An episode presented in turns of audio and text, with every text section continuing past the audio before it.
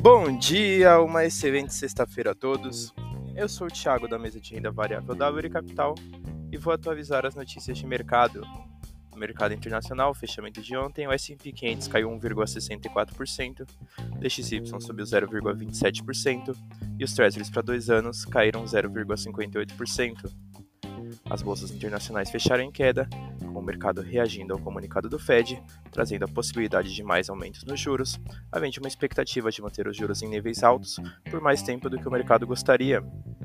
Indicadores para o mercado internacional no dia de hoje: o PMI composto da União Europeia saiu às 5 horas da manhã e o PMI composto dos Estados Unidos sai às 10h45. No mercado doméstico, o fechamento de ontem, o Ibovespa caiu 2,15%, o Dow Food subiu 1,12% e o D1F27 subiu 0,67%.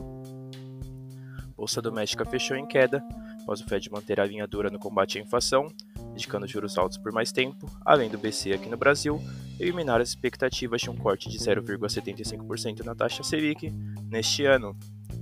No radar doméstico, manter atenção com os indicadores que teremos no mercado internacional.